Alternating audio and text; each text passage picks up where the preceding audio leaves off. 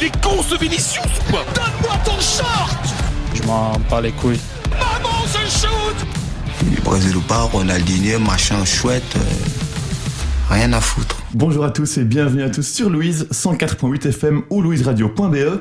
Très heureux de vous retrouver dans le foutoir, l'émission 100% foot qui vous est proposée par étudiants en journalisme de lycée Louvain. Vous avez allumé votre radio ce mercredi et vous avez bien fait. On est parti pour une heure de débat, de chronique. Bref, on va parler foot. Et pour ça, je suis entouré pour la première mi-temps de trois fidèles de l'émission. Émile d'abord, salut Émile. Comment vas-tu? Très bien. je réponds aux questions, je m'attendais pas. Et à ses côtés, Erwan qui est peut-être mieux réveillé. Bonjour Erwan. Bah salut Thomas, ça va? Comment tu vas? Bah écoute très bien, ça fait un mois que je suis plus venu donc euh, là je, je fais mon comeback un petit peu. Et en plus, Milan est qualifié, on en parlera. Et enfin, il m'accompagne lors de chaque émission, c'est François. Salut François. Ça va bien, Je- j'en profite pour rappeler que l'Argentine est toujours championne du monde. C'était pas obligatoire ça. Et pendant Ouais, non, 4 ans, franchement, ça c'est marche, pas hein. nécessaire. c'est c'est vraiment magique. Bon allez, on est parti, sans plus tarder, l'équipe est au complet, on met le cap sur la Pro League.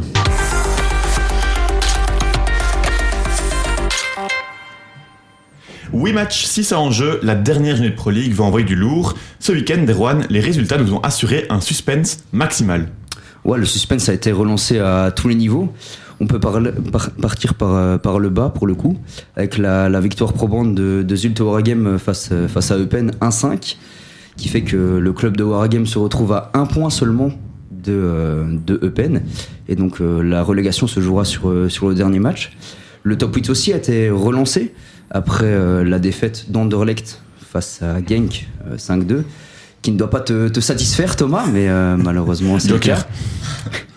Donc la défaite euh, d'Anderlecht et puis la, la victoire du Cercle de Bruges qui fait qu'ils égalisent euh, au nombre de points. Et donc ça, ça se jouera entre quatre clubs, entre le Cercle, Anderlecht, Charleroi et OHL par miracle qui pourrait, euh, qui pourrait euh, obtenir une qualification.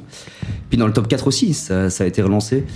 Vu que bah, le Standard a remporté la victoire face à Charleroi à domicile 3 buts à 1 et se retrouve du coup maintenant à un point seulement de Gand et Bruges qui ont été tenus en échec par euh, Malines et, euh, et, et, et, Tu parles de Westerlo. et Westerlo. Westerlo, Westerlo. effectivement. Merci Emile.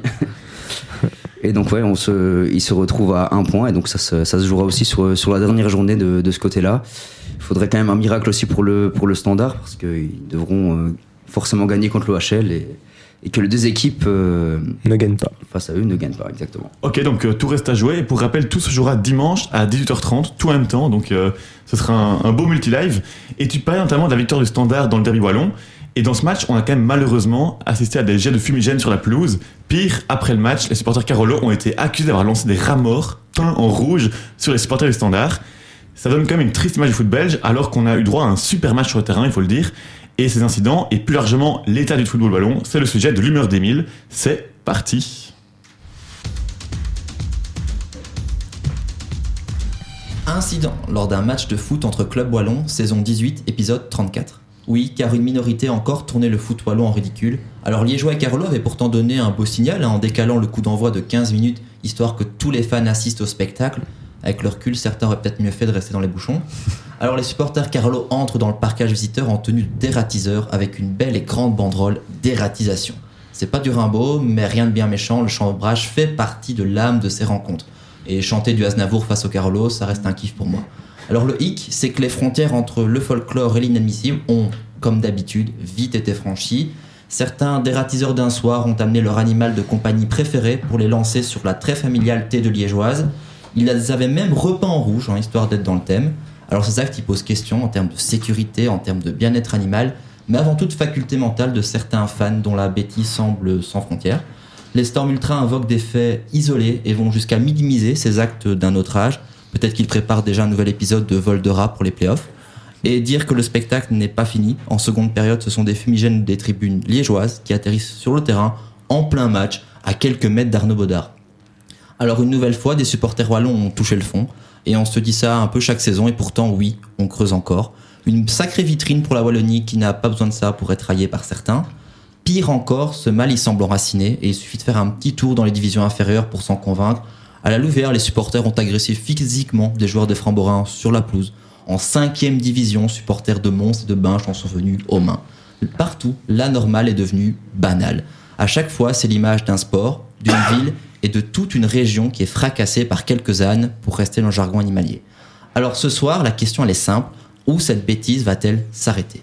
Surtout qu'il faut le dire, les sanctions ne semblent pas à la hauteur des faits. Euh, de quelles sanctions parles-tu? Non, allez, sérieusement, elles apparaissent bien dérisoires. Le panel est pourtant large. Hein. Le huis clos. Bah, rappelons que le Sporting Zébré a lui-même suspendu ses fans pour 5 matchs après les incidents contre Malines, et visiblement, c'était pas encore suffisant.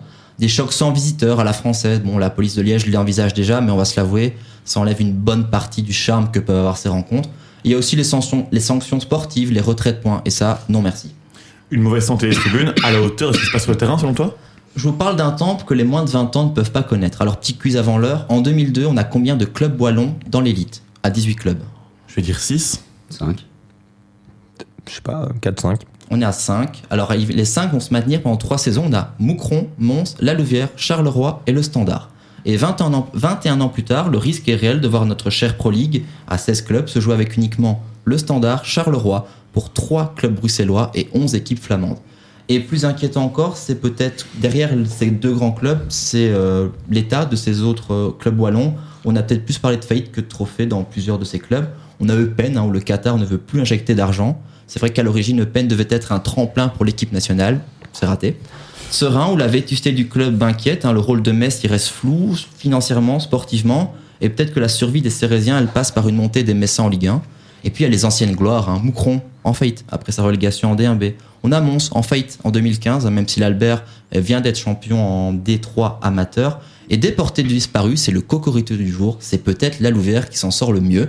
Alors le matricule d'origine, hein, qui compte plus de trophées que son voisin Carolo, je le rappelle, a disparu en 2009, mais un nouveau club sous le même nom joue aujourd'hui la montée en D1B. Et pourtant, vous voyez, ce week-end, on a plus parlé de débordement et pas spécialement de ballon. Alors pour rester un peu dans le domaine musical, euh, il est peut-être grand temps que nos tribunes reviennent les pieds sur terre. Ben merci Emile d'avoir euh, partagé ton ressenti aujourd'hui sur le, le, foot belge et le foot wallon en particulier. Erwan, je me tourne vers toi. Est-ce que tu es d'accord avec ce constat assez accablant qui est fait par Emile? Franchement, je, suis pas vraiment d'accord avec, euh, que ce que- avec ce que tu dis parce que oui, ok, il y a 20 ans, on avait 5 clubs en D1, mais euh, le problème c'est que il y avait le standard et le reste. Oui, mais ils sont quand même en D1. La Louvière gagne quand même une coupe en 2003, tu vois. Je Ils sont en D1, d'accord, mais en termes de niveau de jeu, il y avait le standard et le reste c'était de niveau de P4 namuroise, franchement. Ouais, mais quand même, le foot Alors- wallon en général se porte pas bien. hein. Mais quand tu regardes maintenant, Charleroi a un vrai rôle à jouer. D'accord, mais là cette fois t'as Alors le standard. euh, Charleroi, et au Charleroi. début de, de l'ère Abbas, n'est pas si scandaleux que ça, tu vois, pour moi. Mais pas au niveau de maintenant. Ah non, certainement pas, mais quand ils avaient Orlando Au niveau devant, de maintenant, euh, honnêtement, Charleroi est capable de gagner un titre, honnêtement, avec cette équipe-là. Alors qu'il y a 20 ans, c'est pas le cas. Et pour moi, c'est une vraie avancée dans le football wallon qu'il n'y ait plus que le standard de Liège. Donc dans le haut du tableau, on est au moins aussi bien, mais en termes de diversité, on a perdu? Ouais, pour moi, clairement, oui. Il n'y a plus autant de clubs. Ça, je suis d'accord avec ça. Il n'y a plus autant de clubs. Ça, c'est vrai. Mais pour le coup, le niveau du football wallon, wallon pour moi, a augmenté. Ouais, moi, je suis pas totalement d'accord. Et puis aussi, ce que je déplore aussi en Wallonie, c'est que euh, la provin- les provinces ne soutiennent pas assez les clubs. Moi, je viens de la province de Namur et on n'a jamais eu un seul club en D1A. Euh, là, il y a l'Union Namur qui est en, même en guerre contre la ville. hein. Ils vont devoir vendre de stade, euh, enfin, ils aiment pas déménager plutôt de stade. Très peu de soutien financier. Et bah, malheureusement, je trouve que en Wallonie, on n'a pas la même culture sportive qu'en Flandre. Et il faut pas s'étonner si on est si peu de clubs. Et aussi, certes, les quelques clubs qui arrivent à aller euh, dans l'élite du football belge, ben, ils sont pas toujours très bien gérés. Moucron, pour moi, c'est le meilleur exemple. Et euh, Mons, que je connais pas du tout, ça remonte bien. Alors Mons a fait faillite, il faut le savoir, en 2015. Ouais. Ils ont fait une fusion avec Kevy, qui est un club local. Alors, ils sont en train de relancer un projet. Il y a Fred Herpoul, l'ancien gardien, qui est venu. C'est euh, Brogno qui coach aujourd'hui l'équipe. Alors l'équipe remonte, certes, ils, sont, ils viennent d'être champions, donc ils montent en D2 amateur l'an prochain. Maintenant, en termes de gestion, euh, ça demande confirmation pour moi. Et puis des amateurs, on reste quand même au quatrième échelon de football belge, donc il y a encore, il y a encore du chemin à parcourir. Mais merci messieurs, on va revenir au foot et à son essence, on va parler du jeu enfin. Vous l'avez entendu plus tôt, le suspense sera maximal ce week-end lors de la 34e et dernière journée de Pro League. Et l'équipe qui joue le plus gros finalement, c'est Zult, qui est pour l'instant relégable. Ça va se jouer entre le SEV et Eupen, qui a un petit point de plus. Zult reçoit le Cercle de Bruges, Eupen se déplace au club de Bruges. Selon vous, avec euh, ces matchs au programme, qui va se sauver? Je pense que Zult va sauver. Je pense que Zult, c'est une équipe qui a quand même montré de belles choses cette saison, mais qui a été trop naïve dans les deux surfaces, que ce soit pour marquer avec des attaquants parfois un peu approximatifs et en défense des erreurs assez grossières, avec un très mauvais gardien aussi. Mais donc, mais sinon, vraiment dans le contenu, c'était pas toujours si mauvais. Et surtout là, euh, Eupen en fait a pour moi prouvé qu'ils étaient pas au niveau. Ils ont un match pour se sauver. En fait, s'ils gagnaient ce week-end, ils se sauvaient. Résultat, ils perdent 1-5, une prestation absolument honteuse. Face à Zult, justement. Ouais, face à Zult, là, ils vont se déplacer à Bruges. Si pour moi, ils n'arrivent pas à gagner contre Zult Oregum, qui est avant-avant-dernier du classement, alors que c'était le match pour se sauver, ils le feront pas à Bruges, qui de eux doivent jouer le top 4. Tandis que pour moi, Zult, voilà, ils jouent le cercle qui va, qui a aussi, euh, attention, euh, ils, ils peuvent encore en faire quelque chose, mais je pense que Zult va le faire. Et que Zult se maintienne ou pas, on peut dire qu'il y a un coup qui a été réussi quand même, c'est euh, l'arrivée de Vormer, qui a quand même été très bon. Et surtout ce week-end contre Eupen, qui met, je pense, un but, trois assists. Ça a quand même été un, un gros coup de pouce pour Zult. Bah, je voulais en parler justement de, de Vormer. Je pense que c'est c'est un joueur qui a l'habitude de, de jouer des matchs à enjeu comme ça. Et euh, ça va être un atout euh, vraiment, vraiment important pour, euh, pour Zult pour se maintenir.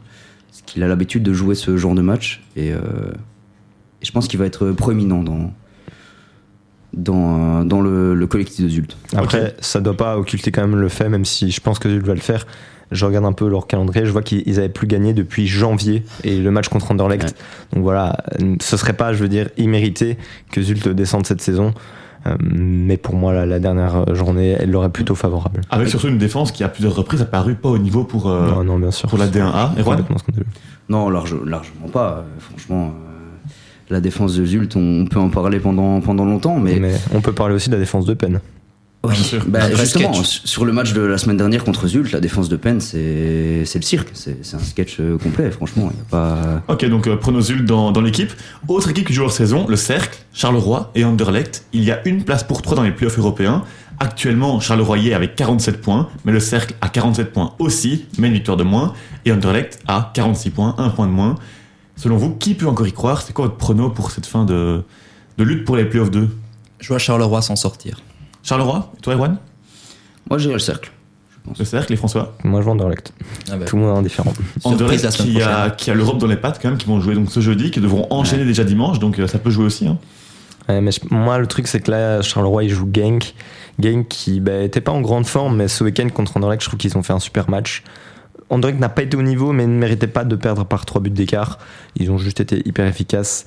Là, à Charleroi, ils ont eu deux défaites en fait la semaine dernière. La défaite sur tapis vert qui a été officialisée contre Malines et la défaite lors du derby wallon face au Standard.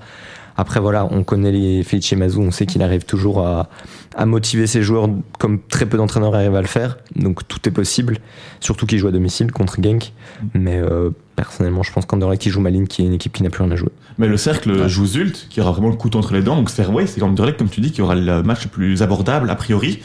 Et euh, en, en plus, Anderlecht va prendre Malines, qui, voilà, qui n'a plus rien à jouer et qui n'a que la coupe en tête. On le voit depuis plusieurs semaines, ils n'en ont plus grand chose à faire, même s'ils ont accroché Gant ce week-end un partout.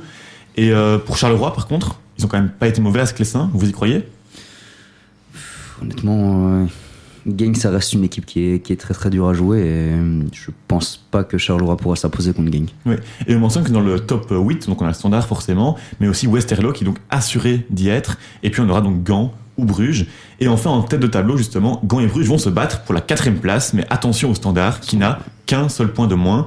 Erwan, tu es supporter du standard. Tu leur donnes une chance passée en espérant un faux pas de Bruges contre Penn ou Gand contre Stand, et les deux du coup. Je pense que Bruges ne va pas gagner contre Penn. Mais pour le coup, je pense que Gand va gagner. Et euh, il faudrait euh, un moins bon résultat des deux équipes. Et pour le coup, je pense que Gand ne va pas perdre. Donc, euh, Surtout que Gand joue au stand, qui est quand même dans une situation euh, plus assez bordélique, qui est déjà relégué. Apparemment, il y a des, des grèves de la part des joueurs, des, Mm. qui est au bord de la faillite aussi, Gand, euh, au stand, pardon. Donc euh, ça paraît quand même avantage Gand, quand même, selon moi, vu le programme. Je pense. Moi, je pense ouais. que Gand va se qualifier dans le top 4. ouais. Et je dirais que c'est même logique par rapport à la saison, même si euh, je suis supporter de standard et j'y crois hein, pour ce week-end, on, on sait jamais. Mais je trouve que le standard, voilà, on, on le sait, cette saison ça a été trop régulier. Gant aussi, mais au final, le standard, ils ont jamais été.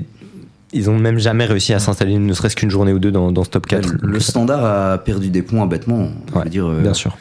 Le standard bat l'Union, bat Genk, euh, ne perd pas un match contre Gand, Ils battent bat Charleroi, bat Anderlecht, bat, bat l'Antwerp, ouais. mais perd des points bêtement, un point sur six contre Serein. Serein, Zult, à court, enfin, Zult. à domicile. euh, Ouais. Et autre élément en faveur de Gand, certes, ils sont en égalité avec Bruges, mais si égalité, ils passent parce qu'ils ont une victoire en plus. Donc ça peut, ça peut aussi jouer parce que là, on est vraiment dans un classement qui est quand même très serré. J'ai rarement vu autant de suspense pour une dernière journée en, en Pro League. Ça fait, ça fait quand même plaisir, Suspense à tous les niveaux, ouais. C'est très cool. c'est franchement cool. ouais. Après, oublions pas quand même aussi que Gand aura un match euh, européen euh, cette semaine contre euh, West Ham euh, demain. Donc euh, peut-être qu'eux aussi seront fatigués.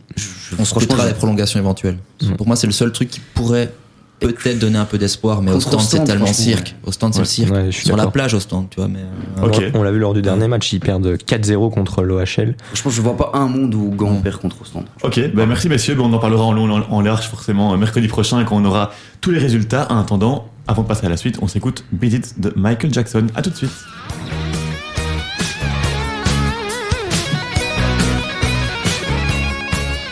Et de retour, on est reparti pour 15 minutes avec Émile et Erwan sur l'actu chaude du football. On va parler forcément Ligue des Champions.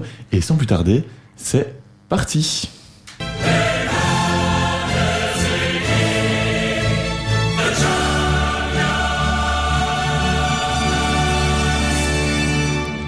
Et oui, comment ne pas revenir sur cette Ligue des Champions puisqu'on est au cœur des quarts de finale retour. Hier, le Real a fait le boulot à Chelsea avec une nouvelle victoire 0-2. À ce niveau-là, il y avait peu de suspense, faut l'avouer. Alors qu'en Italie, messieurs, le suspense était entier. À Naples, qui allait se qualifier entre le Napoli et l'AC Milan, vainqueur 1-0 à domicile à l'aller. Et finalement, petite surprise pour moi quand même, les Rossoneri ont tenu bon avec un partage un partout alors qu'ils ont même longtemps fait la course en tête. Erwan, tu aurais cru en début de saison si on t'avait dit que ton Milan serait en demi-finale de Champions League? Bah, franchement, au vu de la saison passée, oui, j'y croyais effectivement. Mais euh, c'est sûr que ça n'a pas été facile. C'était un match euh, assez, assez disputé. On le savait que ça allait être disputé euh, de base. Et finalement, on, on le fait et ça fait plaisir de revoir Milan en, en demi-finale de Ligue des Champions. Depuis, depuis 2007, ils ont pu atteindre ce stade-là. Et pour un club historique comme ça, ça fait plaisir de, de les revoir à ce niveau-là. Ouais. Avec euh, dès le début du match, ce qui m'a frappé, moi, c'est une grosse, une grosse pression du Napoli sur le but de Milan directement. Ouais, bah, ça, on le savait, hein, que, que Naples allait jouer pour se qualifier. Avec un, un but de retard, ils n'avaient pas beaucoup le choix. Et euh, surtout, le, le retour de Simen, je pense, a, a fait du bien dans, dans, dans le secteur offensif. Mais euh, Milan a bien tenu, a bien défendu, a réussi à marquer sur ses, ses moments forts. Et, euh, et au final, ouais, ça, ça passe. Quoi. Et selon toi, François, ce match, comment tu l'as vécu? Ben, moi j'étais assez neutre. j'aime bien les deux équipes donc j'étais assez neutre mais c'est sûr que Naples c'est tellement flamboyant. Aurait- je pense qu'ils avaient peut-être plus le niveau pour euh, jouer les demi-finales. Mais on a vu un match très courageux de la part des Milanais des gros matchs de la part de Calabria, Chiar et Maignan qui rattrapent un penalty. Euh, aussi Raphaël Léao qui revient euh, en ouais. force dernièrement. Moi je l'avais dit la semaine dernière évidemment que Naples était favori mais les planètes étaient quand même alignées pour que le Milan ait ses chances. Euh, avec un Osimhen blessé, une équipe de Naples un petit peu dans le creux de la vague dernièrement, euh, Léao qui rejoue un petit peu plus. Euh, donc pour moi, un bon résultat était vraiment possible pour le Milan. Et bravo à eux. Et bah, là où ils ont très bien joué, c'est que pour moi, Osimhen a quand même été mis euh, in the pocket. Et Gvara, il a quand même eu assez peu de. il a- J'ai vu qu'il a mis, réussi pas mal de dribbles, mais je l'ai pas. euh, je regardais les deux matchs, mais je l'ai pas vu énormément. 10 sur 18 hier, apparemment. Ouais, quand même, c'est c'est plutôt pas mal. C'est surtout au match aller qui Ouais. a été bien muselé Ouais, par Calabria et surtout Radek Krunic qui a fait un gros gros match au match aller pour le coup. Pas un en- joueur que, encore que j'aime beaucoup, mais euh, Encore hier, il était bon. ouais, qui fait une double confrontation qui est vraiment bonne. Et au côté belge, on peut quand même mentionner une chose assez triste, c'est que les quatre Belges étaient sur le banc. Il y a que Salmakers et Origi qui sont rentrés en fin de match. On peut le dire, c'est quand même compliqué pour les Belges à Milan. Le problème, c'est que, à part Salomakers, qui amène vraiment un plus à cette équipe de, Milan? Actuellement, c'est le problème. Hein. De Kessler voilà. est encore en phase d'adaptation. Il faut laisser du temps, ils l'ont dit. Origi, c'est pas tout à fait ça derrière euh, Origi, enfin derrière euh, Giroud. Et en plus, Ibra qui est revenu de blessure.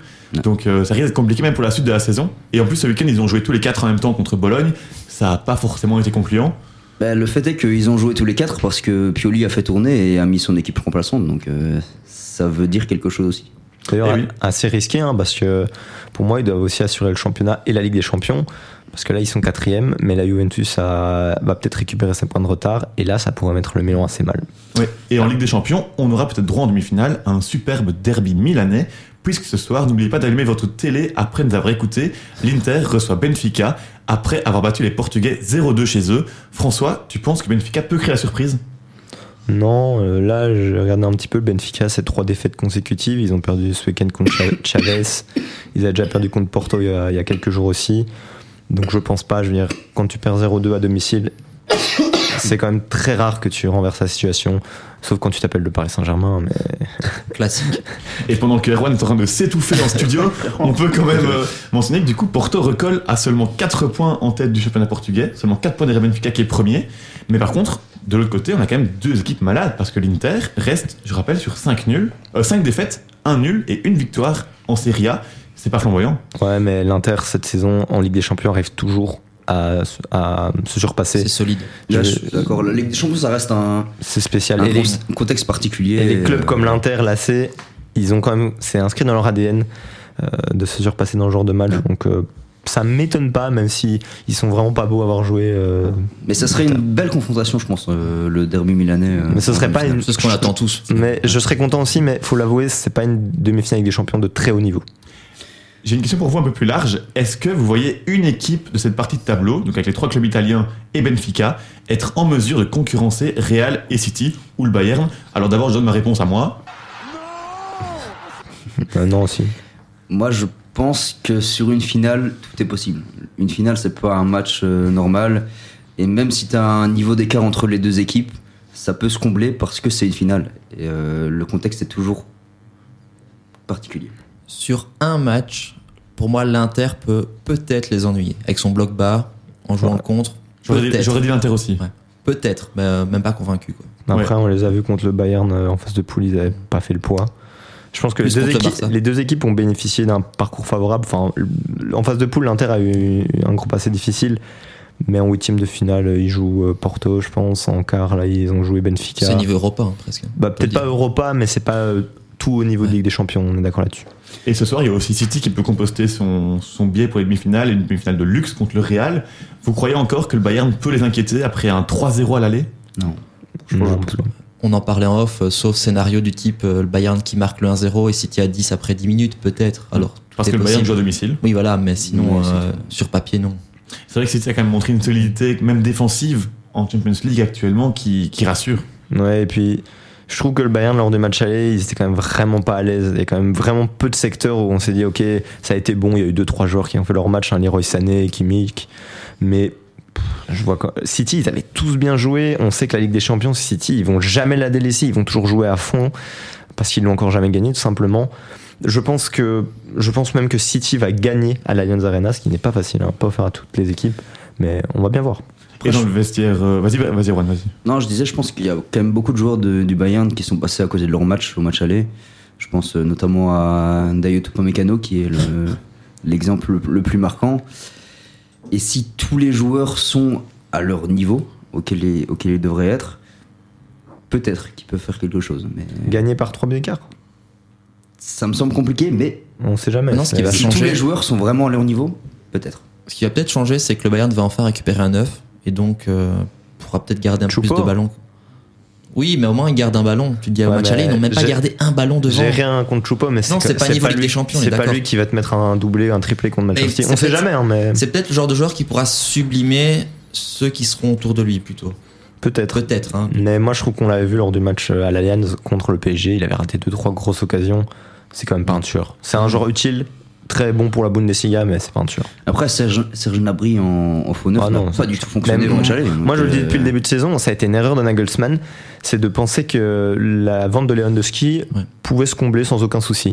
Dans le foot moderne, c'est toujours très important d'avoir un neuf. On l'a vu avec Chelsea hier. Euh, même si les neufs, c'est peut-être plus les neufs comme Inzaghi, tout ça. Il faut des, faut des mecs où, quand il y a face à un bloc bas, face à tout ce que tu veux, qui en un ballon peuvent mettre leurs pieds, leurs genoux, tout ce que tu veux pour mettre un but. Très important. J'ai aussi été intrigué quand le seul qui est arrivé, qui pouvait être vu comme le remplaçant, c'était Mané. Ça m'a aussi un peu fait lever, lever un sourcil en mode c'est pas un attaquant, un buteur comme. Lewandowski, et donc ça pouvait poser question quand même. Et ça se voit aujourd'hui. Surtout que cette Mané a énormément de qualité, mais je pense pas que la finition ce soit spécialement euh, sa principale qualité. Et à propos de lui d'ailleurs, on sait que dans le vestiaire tout n'est pas rose. Au Bayern actuellement, il y a quand même eu cette histoire avec Mané qui a frappé Sané après une altercation. Vous comprenez la- l'amende record qui est infligée à Sané, donc je pense 350 000 euros, mais 750 000 euros? Pour être honnête, je pense que C'est parce, com'. ouais, c'est parce que ça a été médiatisé. Moi, j'ai jamais trop de soucis avec les. Quand on apprend qu'il y a des disputes euh, entre les, joueurs dans les vestiaires, c'est des choses qui arrivent. Juste, ça devient un problème quand, quand ça sort dans les médias, comme on avait vu par exemple avec Naïsna en 2010, l'équipe de France.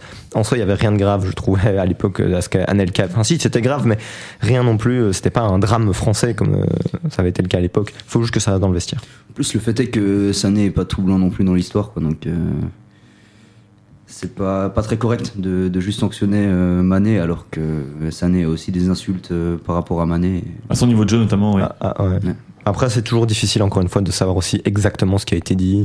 On le saura jamais, ouais. On le saura jamais. Puis il faut toujours relativiser ce qui se dit à chaud dans un vestiaire aussi. euh, on n'est pas toujours euh, hyper Après une lisse, débâcle euh, pareil, tu dis, voilà. euh, Mais voilà, ben merci messieurs du coup. On vous laisse filer Erwan, Emile, merci d'avoir été là. Je pense qu'Erwan va rester avec nous en seconde mi-temps. Emile va partir. Euh, merci à vous. On s'écoute tout de suite Matt Mason avec euh, une de ses chansons qui est que de Deep, pardon, j'ai oublié son nom. Et on se retrouve dans quelques minutes pour parler de la Serie A. A tout de suite sur Louise Radio, louiseradio.be ou 104.8 FM. Oh baby, I live. Oh baby, I tried. Et de retour sur louiseradio.be, 104.8 FM, suivez-nous sur Insta, li- le tiré du bas foutoir tiré du bas Louise. Comme je vous le disais avant, on est parti pour parler Serie A pendant une demi-heure. Il est 20h35, on est parti. En plateau, on a toujours le jeune François Linden, mi-belge, mi-argentin. Mais pour le reste, changement presque complet puisqu'on garde aussi Erwan. On accueille Pierre-Henri. Salut PH, comment tu vas? Ça va nickel et toi? Ben ça va, deuxième apparition? C'est ça, exactement.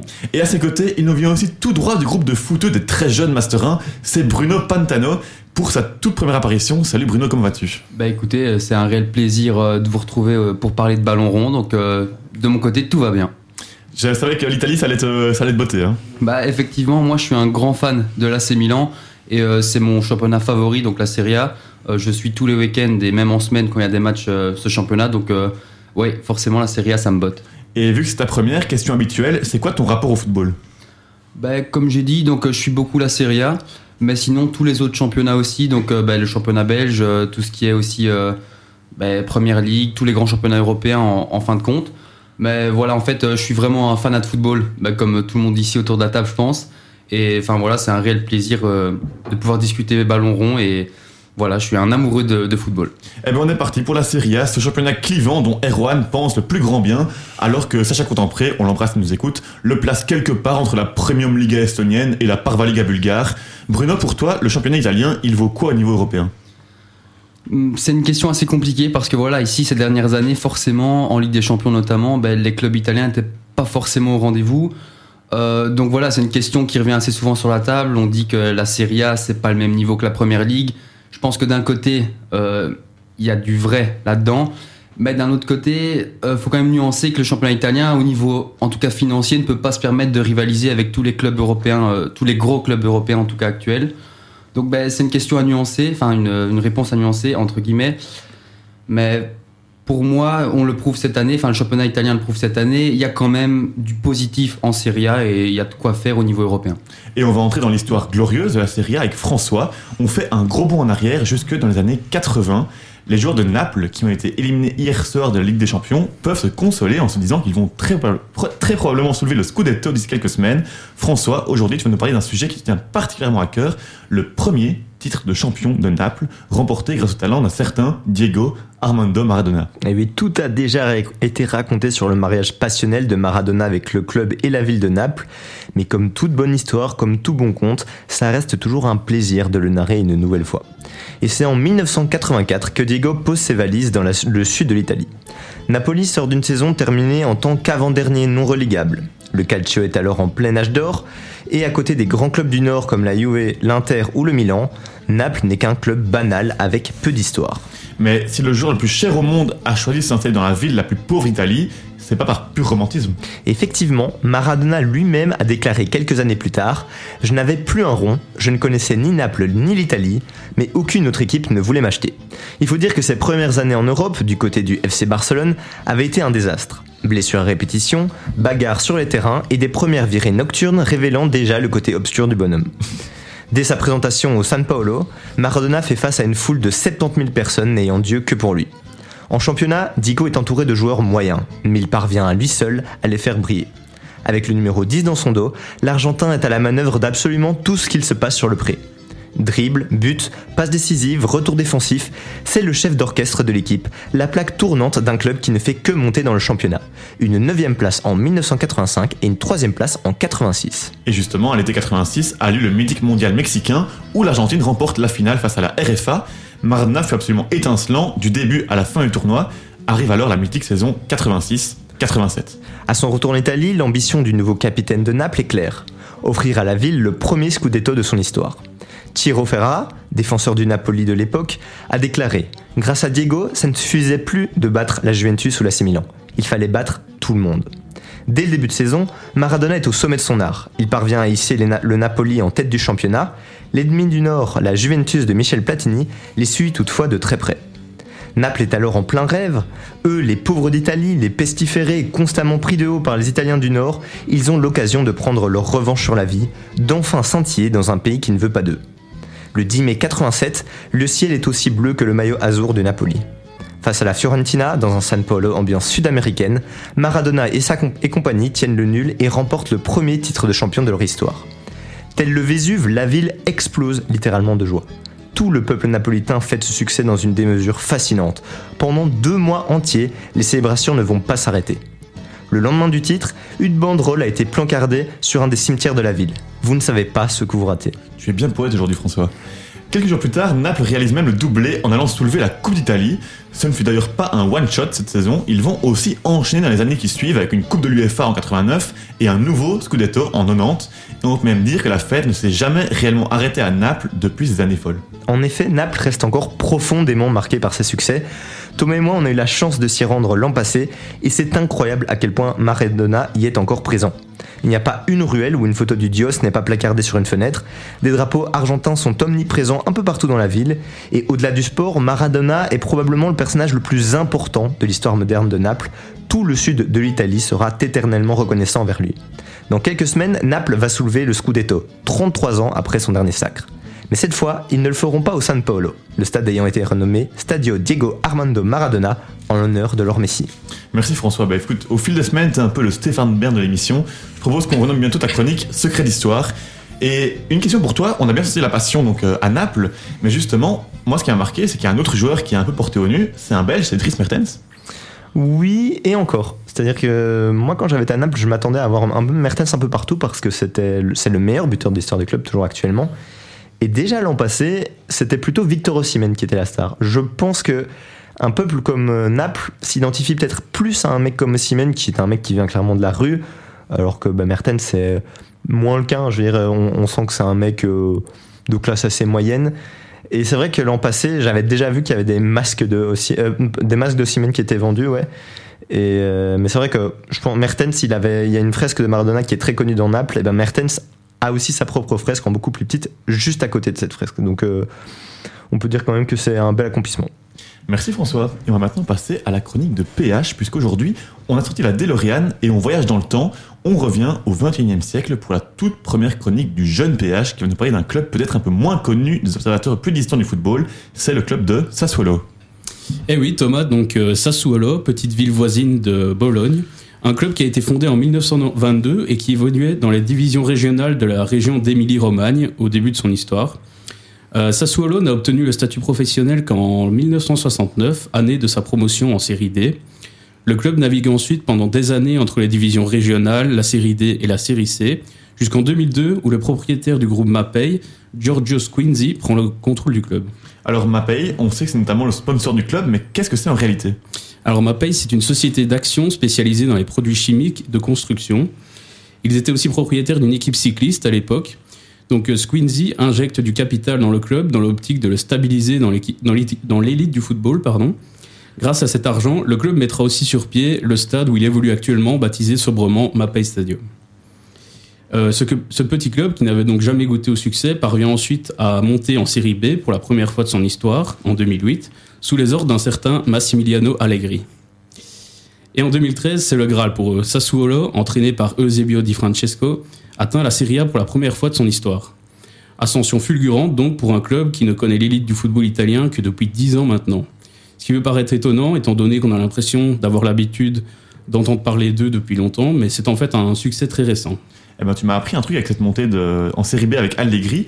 Mais si le club est parvenu à monter de division, est-ce qu'ils sont aussi parvenus à remporter les trophées? Alors, euh, vous vous en doutez, le palmarès de Sassuolo n'est pas des plus fournis non plus, et peut-être comparé un peu à celui du Sporting de Charleroi.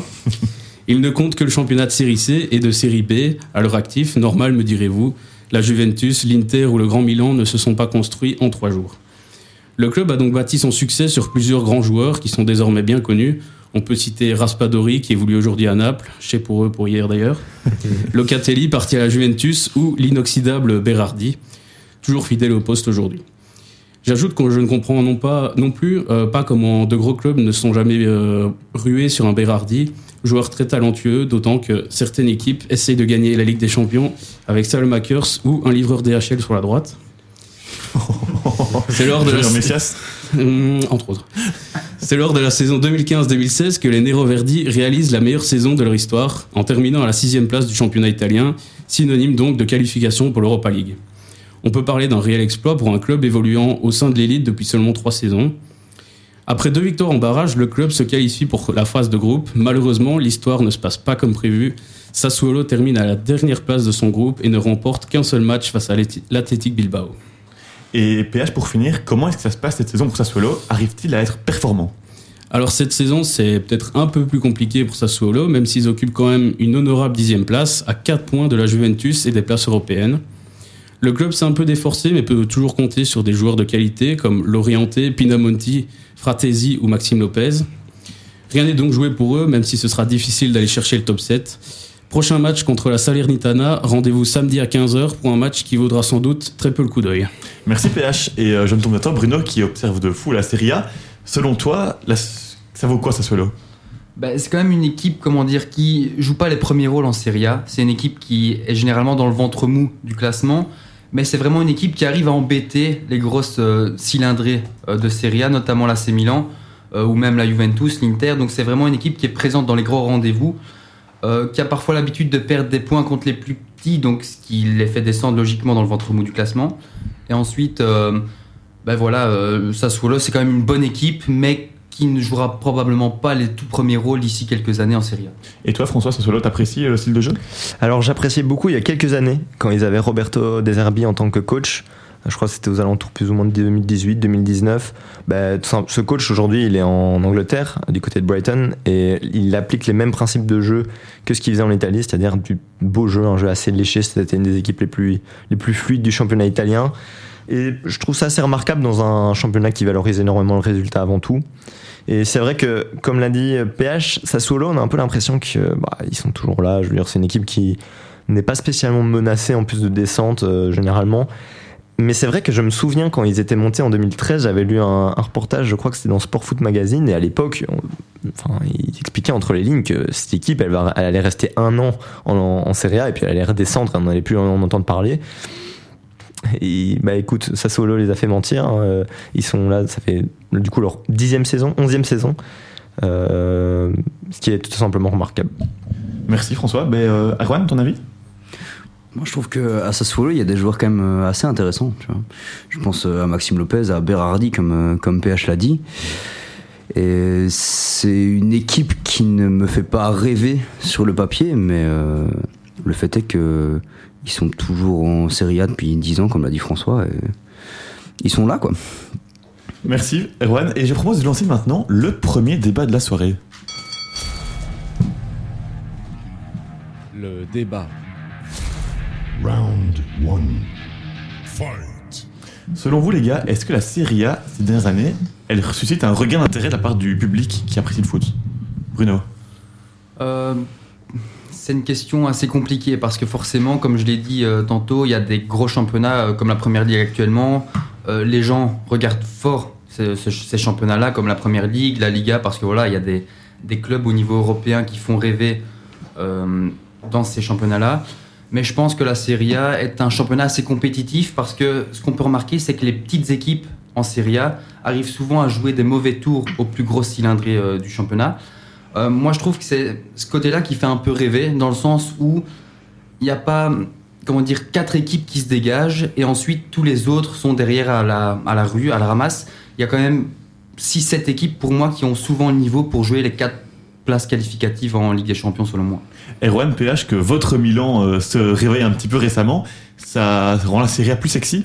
Mais moi, je voulais dire que l'intérêt dans le championnat, pour moi, ça part, euh, enfin, ça vient de tes gros clubs, tu vois. Les gros clubs du championnat, c'est ta vitrine.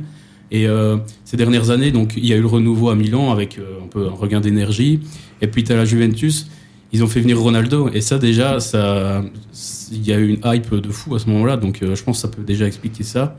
Et à Naples aussi, euh, il y a eu un peu un passage à vide à un moment. Maintenant, il y a un regain. Tu as des joueurs stars comme euh, Osimhen, euh, Kvaratskhelia et tout ça. Voilà, c'est une raison qui explique pour moi. Moi, je pense qu'il y a eu un gros passage à vide en termes d'intérêt de la part du championnat italien.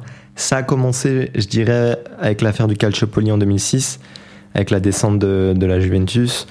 Et il y a aussi un autre facteur qui a joué, c'est que pendant des années, ce championnat était, avait très peu de suspense. Euh, la Juve avait été chercher 9 titres de champion entre 2012 et, et 2021. Voilà, à ce moment-là, faut qu'on soit honnête, ça faisait quand même pas rêver. Il y avait beaucoup moins de stars qu'auparavant. Puis moi, il y a eu toujours un petit truc avec l'Italie. J'adore ce championnat, mais qui me dérange, c'est que c'est pas les plus beaux stades, c'est pas les plus belles pelouses, c'est pas la plus belle réal euh, TV quand on part par exemple à l'Angleterre ou à l'Espagne. Donc c'est vrai que ça peut paraître débile hein, comme euh, détail, mais je trouve que c'est parfois ce qui fait un peu le cachet d'un championnat et qui donne envie d'ouvrir sa télé pour regarder les matchs. Bah après, euh, en termes de niveau de jeu, euh, il y a trois équipes italiennes en quart de finale de Ligue des Champions, donc euh, qui est la plus grande compétition européenne. Donc Et paradoxalement, on observe quand même que le club qui a un peu dominé les années précédentes, la Juve, elle s'est effondrée. C'est beaucoup moins sexy qu'avant, la Juve. Ben, en fait, ce qui a fait beaucoup de mal à la Juve, je pense, ces dernières années, c'est justement le transfert de Ronaldo. Donc voilà, ça a été une belle pub pour euh, le football italien. Ça a été bien pour la Juventus, pour euh, au niveau marketing et même sportif, parce que les stades de Ronaldo à la Juve sont loin d'être euh, immondes. Mais euh, je pense que la Juve, au niveau des finances, a essuyé beaucoup de pertes et a forcément dû acheter des joueurs qui ont moins de cachet. par exemple, des Rabiot, etc. Même si Rabiot fait quand même le taf la plupart du temps. Mais donc, généralement, ici, ils sont sur la fin suite, je pense, à des problèmes financiers qui ont fait mal au club. Mais je pense quand même que Cristiano Ronaldo, a, enfin le transfert de Cristiano Ronaldo a joué, mais c'est pas le seul facteur. Quand tu regardes euh, seulement deux ans avant, ils font venir Higuain pour pratiquement le même prix, pratiquement la même indemnité de transfert. Alors oui, il y avait pas le même salaire, mais je pense que la Juventus, ça faisait quelques années qu'il y avait une, une gestion qui allait vers le bas. Donc moi, ça ne m'étonne pas aujourd'hui de voir où ils en sont. Ils n'ont pas su euh, passer le cap de la fin de leur cycle. Tu vois, avec Chiellini, euh, Bonucci et tout ça, maintenant il est sur le banc. Mais euh, tous des joueurs comme ça, sur qui ils avaient bâti un peu leur euh, renommée et leur, euh, leur niveau. Et les transferts qu'ils ont fait après, c'est des- pour la plupart du temps des mauvais choix. Donc, euh, Dernière question rapidement. Est-ce que selon vous, il y a un gap important de niveau entre le haut de classement et le bas de classement en Serie A? Moins que dans les autres championnats, je dirais. Moins? Ouais. Moins qu'en Liga par exemple? Ouais, en Liga, sûr. Moins, Moins qu'en qu'en Ligue Ligue 1, un. par exemple aussi. Mais quand même plus qu'en Première Ligue C'est difficile C'est à dire. c'est une question mais- compliquée, mais Je trouve qu'il y a Bien plus sûr. de compétitivité au niveau des plus petites équipes, dans le sens où j'ai l'impression qu'en première ligue, les derniers, donc les lanternes rouges, etc., sont assez souvent laminés par les premiers. Euh, et en Serie A, ce qu'on peut remarquer, c'est que, comme je l'ai dit tantôt, il y a quand même des petites équipes qui arrivent à aller de temps en temps embêter des plus grosses cylindrées. Après, autant voilà, il y a ce truc où les équipes du bas de classement sont assez performantes, mais je trouve quand même que aussi le top 5 aujourd'hui en Italie, à part Naples, enfin en tout cas cette saison, n'est pas très performant. C'est-à-dire que vraiment, je trouve qu'on a une saison de très bas niveau euh, si on descend de Naples en fait. À part Naples, tu sens pas qu'il y a un rouleau compresseur dans le championnat. quoi. T'as Non, pas vraiment. un, un mec qui, Bah, la preuve. une équipe qui impose son style de jeu à tout le monde. Tu vois. T'as l'impression qu'il n'y a aucune équipe qui veut se qualifier pour la Ligue des Champions. à part peut-être la Roma qui, je trouve, s'en tire assez bien euh, quand on sait qu'ils n'ont pas le meilleur effectif euh, du la, championnat. la Lazio aussi. La Lazio, merci les gars pour ce premier débat. On va reprendre la DeLorean et on va parler de Milan, le club de PH, le club d'Erwan. Et pourtant, c'est Bruno qui va en parler. Le Milan, on l'a dit, n'est plus celui d'antan. Élimination rapide en Europe, petits nationaux, des joueurs moyens. Le club traîne la patte. Élimination rapide, on en parle dans le passé, bien sûr, pas euh, cette année. Mais depuis 2-3 ans, les résultats sont de mieux en mieux. L'occasion parfaite de retracer l'évolution du club lombard de la dernière Ligue des Champions gagnée en 2007 à aujourd'hui. Donc nous sommes en 2007, l'AC Milan, coaché par Ancelotti, remporte sa septième Ligue des Champions.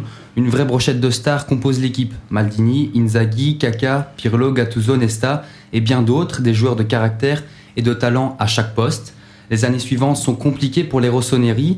En 2008, l'équipe marque le pas. Elle est éliminée en huitième de finale de la Champions League et termine à la cinquième place seulement de Serie A. Le club tente de réagir. Silvio Berlusconi, propriétaire du club lombard à l'époque, réalise un mercato mouvementé. Mais la saison 2008-2009 sera fort fort moyenne. Le club est éliminé en 16e de finale de l'Europa League et finit 3e du championnat. Une tendance générale ressort, Milan s'essouffle. Les saisons suivantes sont marquées par des départs importants, ceux de Maldini, Pato, Ancelotti notamment et Kaka. Malgré ces difficultés, les, les Rossoneri remportent tout de même leur 18e Scudetto sous le coaching d'Allegri en 2011. Ensuite, la, la descente aux enfers va commencer. Les, derniers cadres de l'équipe partent. Ibrahimovic et Thiago Silva sont transférés au PSG. Le fair play financier voit le jour. Milan doit combler ses départs avec des faibles dépenses et donc des joueurs plus que moyens. C'est le début de la Banter era. Les mauvais résultats s'accumulent rapidement. Une valse des entraîneurs débute. Et donc le club a tenté de remettre l'équipe en selle par l'intermédiaire de Berlusconi, ce qui n'a pas réellement fonctionné, mais d'autres investisseurs ont-ils aussi tenté leur chance? Eh bien oui, un nouveau chapitre du club s'ouvre en 2017. Un consortium chinois l'achète pour 740 millions d'euros. Le nouveau propriétaire, le chinois Yong Gongli, a des ambitions. Il veut investir pour relever le club. La Milan gagne son premier trophée depuis 2011 avec la Supercoupe remportée face à la Juventus. À la fin de la saison, les Milanais terminent à la sixième place. Ils jouent l'Europa League la saison prochaine. La nouvelle direction dépense plus de 200 millions d'euros en un mois de mercato, un record pour le club, et pourtant, au terme de la saison 2017-2018, le club ne finit qu'à la sixième place de Serie A, un échec au vu des dépenses chinoises. Une saison à peine après l'arrivée des Chinois, l'UFA met la pression sur la nouvelle direction milanaise. Elle n'assure pas le remboursement des dettes euh, au fonds d'investissement Elliott. Quelques jours plus tard, la nouvelle tombe. Lee ne sait pas, pas rembourser cette dette. Le club change de main et appartient au fonds Elliott, créancier des Chinois. Une nouvelle ère chinoise foireuse comme on l'entend, mais avec la reprise du club par Elliott, ça a été mieux? Il y a eu beaucoup de positifs sous Elliott. L'AC Milan est restructuré. Paolo Maldini, légende vivante du club, intègre la direction sportive avec Leonardo, autre ancien joueur de l'AC. Les premiers transferts ne sont pas glorieux et pourtant l'AC Milan effleure la qualification en Ligue des Champions lors de la dernière journée de championnat en 2019. Boban, autre joueur historique du club lombard, arrive au club en tant que directeur du football la saison d'après. Il est accompagné de Federico Massara, directeur sportif réputé dans le milieu. La révolution du Milan est lancée. On essaie de reconstruire dans la durée. Des achats peu coûteux mais talentueux sont réalisés. On peut évoquer Théo Hernandez en défense, Léao en attaque, grand espoir portugais.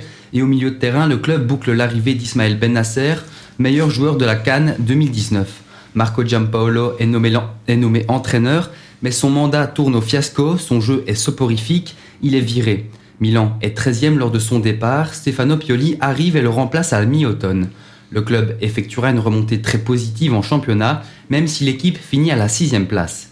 Pioli reste en poste, le club continue ses achats de jeunes joueurs d'avenir comme Tonali, devenu symbole du, du milanisme. Le jeu est porté vers l'avant. L'AC Milan est enfin qualifié pour la Ligue des Champions en terminant à une belle deuxième place lors de la saison 2020-2021. Le mercato permet de finaliser l'équipe. Olivier Giroud et Mike Maignan arrivent. La saison 2021-2022 est le couronnement du projet d'Eliott. Le club compte sur ses nouvelles individualités. Mike Maignan et ses nombreux arrêts de classe mondiale, Tonali se dévoile comme un très grand espoir du football, Hernandez et Leao s'illustrent grâce à leur exploit individuel, ce qui mènera le club au titre de champion d'Italie. Et donc finalement, Elliott rapporte du bonheur au club, mais est-il toujours propriétaire du Milan à l'heure actuelle? Depuis le mois d'août dernier, Redbird possède le club. Jerry Cardinal, patron du groupe, affiche clairement son intention. Milan doit retourner sur les devants de la scène européenne. Cette saison, Milan traîne la patte à la quatrième place de Serie A dans un classement très serré. Par contre, le parcours européen est plus que satisfaisant une qualification en demi-finale en Ligue des Champions, une première depuis 16 ans. Il reste donc maintenant à voir ce qui se fera durant le mercato. Malgré cette saison européenne extrêmement positive, l'équipe présente encore des lacunes comme surtout la profondeur de banc, affaire à suivre donc. Merci, euh, merci, c'était super intéressant Bruno. On passe sans plus tarder, vu qu'on est très en retard, au quiz du jour préparé par François Linden.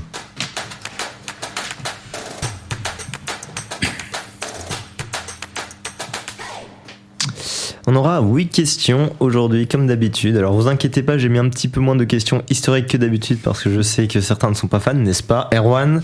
Mais la première ira dans ce sens-là, je suis désolé pour toi. Alors on se doute que c'est l'AC, l'Inter et la Juve qui sont les trois clubs les plus titrés euh, de Scudetti.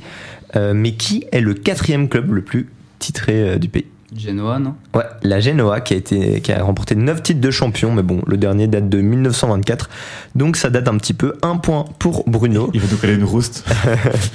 Deuxième question, en 2017 a lieu la magnifique saison où Mertens est aligné en faux neuf par Maurizio Sarri avec le Napoli. Le Belge a fini deuxième meilleur buteur du championnat avec 28 buts. Qui a fini devant lui avec un but marqué de plus? Sur Immobilier? Non, 2017-2018 non 2016-2017. On va trouver. Higuain Non. Non. C'est 2015-2016, Higuain. Allez, on, va, on va éviter la honte de devoir euh, avoir le nom du club pour trouver. C'est un joueur qui joue à l'Inter Milan actuellement. Le dire. Ah, c'est PH qui l'a, hein, je pense. Ouais. Ouais. Euh, un point pour euh, PH, donc oui, c'était Djeko. J'en ai toujours beaucoup voulu à, à Sarri parce qu'il avait fait sortir, je pense, euh, Mertens à 30 minutes euh, de la fin lors du dernier match de Serie A. Mais bon, c'est du Maurizio Sarri, un très bon entraîneur, mais pas le plus humain. Troisième question, alors on reste dans le domaine des meilleurs buteurs. Dans l'histoire du calcio, il y a un gars, Gunnar Nordal, dont on a parlé juste avant l'émission, qui a fini 5 fois meilleur buteur du championnat italien, un record. Mais il y a un autre gars qui est deuxième de classement, c'est le seul à avoir fini 4 fois meilleur buteur du championnat. Qui est-ce? Immobilier? Oui, Oui. Immobilier, 4 fois meilleur buteur. C'est assez étonnant parce que pour moi, c'est pas non plus un attaquant de classe mondiale, mais oui, c'était assez étonnant.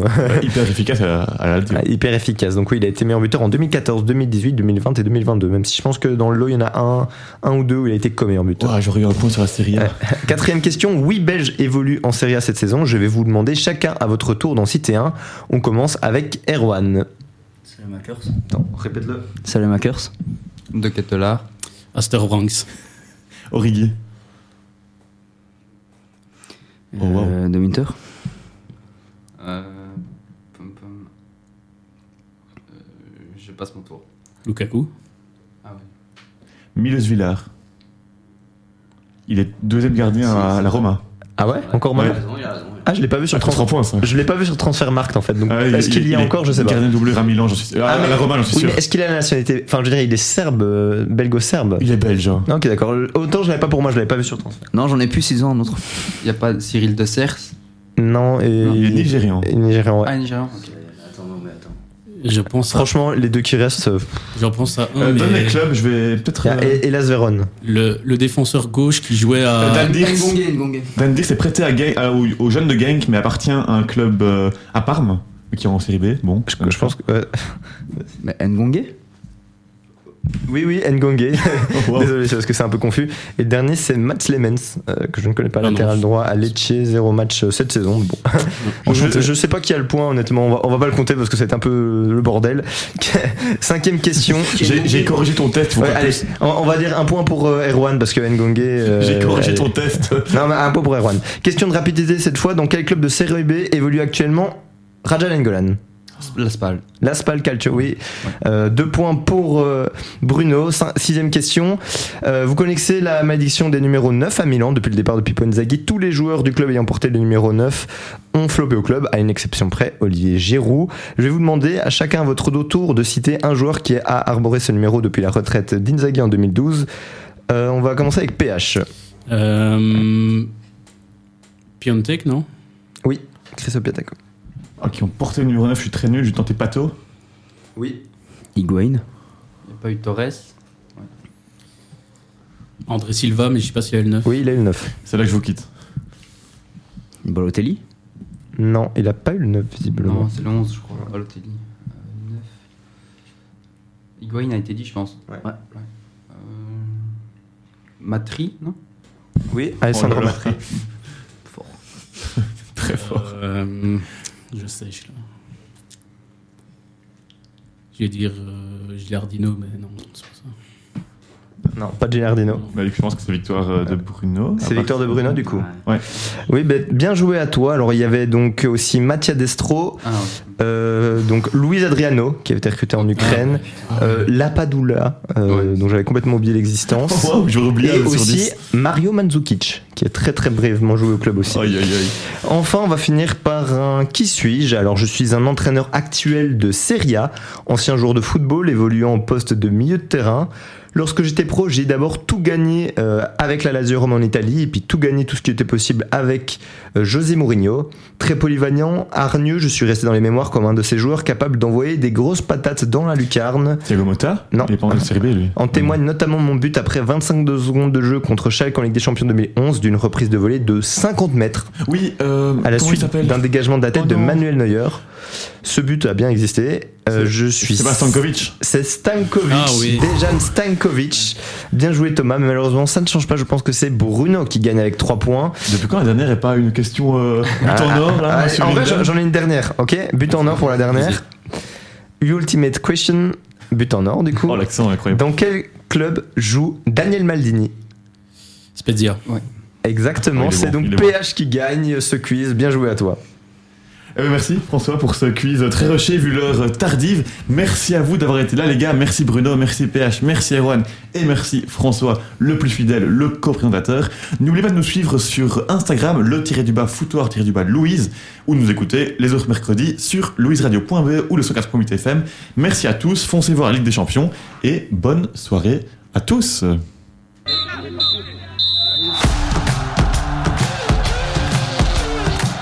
Et cette fois-ci, c'est la bonne. Là, c'est terminé. Merci à l'équipe, à jouer, à l'entraîneur. Sortez le pyjama et allez vous coucher tout de suite, messieurs dames.